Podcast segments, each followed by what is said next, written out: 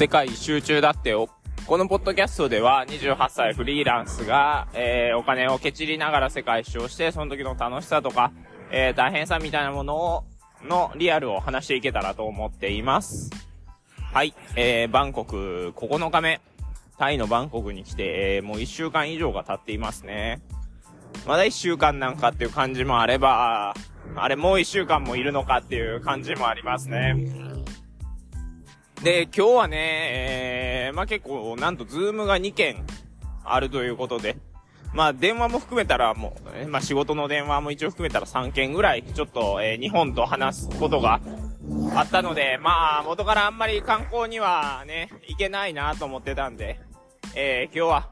久々にゆっくり宿でいようとね、いう感じになりました。今嘘をつきましたね。全然久々じゃないですね。割かしずっと宿にいるような気もしますけど。まあそれで、まあ一つ目がね、日本時間の10時からの打ち合わせだったんで、こっち8時だったんですよ。なんで朝ごはんをね、えー、食べてやろうかなと思っていたわけなんですけどね。もう朝ごはん僕にとって結構普通になってきたんですけど、今だいたいガパオライスのなんか弁当みたいなのがそこら辺で売ってるんで、ガパオライスあと、大抵セブンイレブンで買ったチョコレート牛乳っていう謎の組み合わせになってますね。えー、これ、なんか不思議なんですけど、僕、海外に行くと妙に甘いものを取りたくなるというか、別に日本にいるときは、例えばコーヒー頼むときは大抵ブラックですし、別にスイーツを買うことなんてほぼほぼないですし、で、たまに狂ったように甘いものが欲しくなって、なんかこう、コンビニで菓子パンを3、4個買って、で、結局1個ぐらい食ってもうええわってなるぐらいの、そんなに甘いもの買えないんですけども、もうなんか知らないですけど、こっちに来てからはなんかコン、コンビニとかそういうところに行ったら絶対、えー、あの、チョコレート牛乳買っちゃいますし、で、コーヒーとかもね、えー、こっちの砂糖の量半端ないんですけど、で、日本、あの、駐在している僕の同期も砂糖なんかもうほとんど入れなくなるというか言ってたんですけども、僕は全然、もうなんかもうマックスで入れてほしいぐらいにまで言ってるんですよね。何なんでしょうね。暑い国に行くと砂糖が欲しくなるんですかね。がなんか僕の体質がなんかこう海外に行くとちょっと仕様が変わるのかわからないんですけど、まあそれでチョコレート牛乳はよく飲んでいるっていう。なんで日本にチョコレート牛乳って売ってないんですかね。もっとコンビニとかでも売ったら、えー、流行りそうな気がするんですけどね。で、まあ、えー、そこからズームを2時間して、えー、まあ、だいたい、えー、こっちが8時から10時ぐらいに終わったんですかね。まあでもその後、えー、まあ、ズームで話し合ったことをもとにちょっと仕事をしていてっていう風になって、12時ぐらいになったかな。で、そっから、タイの、その、各地に行く電車とかって意外にこうネットで調べてもなんかようわからへんな、という感じになって、で、友達とかに聞いてもな、どっかにバスがあるんじゃねぐらいにしか言ってもらわなかったんで、俺はもうパッと調べてなんか、なんかこう、Google マップで、どう見ても、えー、バスターミナルの、いや、電車のターミナルっぽいところに、まあ、行って考えるしかないな、ということで、えー、バスに乗って、えー、バスターミナル周り、電車のターミナル周りをしましたね。まあ、そこに行ってね、気づいたのは、電車のね、ターミナルも結構いくつかあるみたいなんですよ。この電車は、えー、主に北部に行く、このね、駅は主に北部に行く電車ばっかりみたいな。こっちの駅は主に南部みたいな。で、基本的に当日しか買えんよとか言われて。あーと思って。なんかね、事前に購入とかできたら心の余裕もあるんですけどね。こっちしかも、ね、なかなか日本とかだったら、まあ電車もね、バスも大体時間通りなんですけどね。こっちなんか、まあ電車は多分時間通りなのかもしれないですけど、別にその駅の近くに電車通ってるわけでもないし、みたいな。まあバスで行くにしては、ちょっと時間は怖いしっていうので、なかなか悩みどころだなというふうな感じになりましたね。で、その、電車の、えー、まあ、大きいターミナルに行くときに、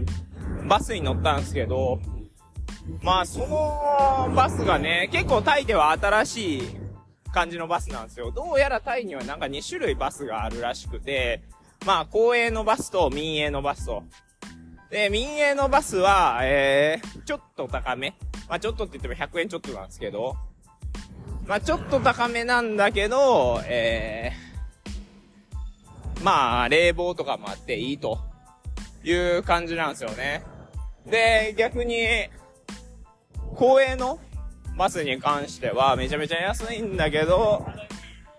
えー、っと、その代わりに、えー、冷房とか全然ついてませんよ、みたいな。まあ、そういう感じの違いなんですよね。で、まあ、公営のバスはたまたま乗ったことあったんですけど、民営のバス乗ったことなくて、結構新しい感じの見た目だったんで、これ乗り方とか一緒なんかなと。なんか乗っててバス徴収係、なんか料金徴収係みたいな人が来てくれんのかなと思って、まあ民営バス乗ったんですけど、まあ普通に来てくれましたね。ただなんか行き先によって、えー、値段が変わるのか、どこ行くみたいなことを多分聞いてきてるんですけども、僕は説明ができないので、えー、まあ Google マップで見せて、で、行きたい場所の近くにある、の、なんかこう場所をこう、ペッと見せて、ここみたいな感じでやったんですけど、えー、まあ、はいはい、まあ、こんな感じで、みたいな顔をされて、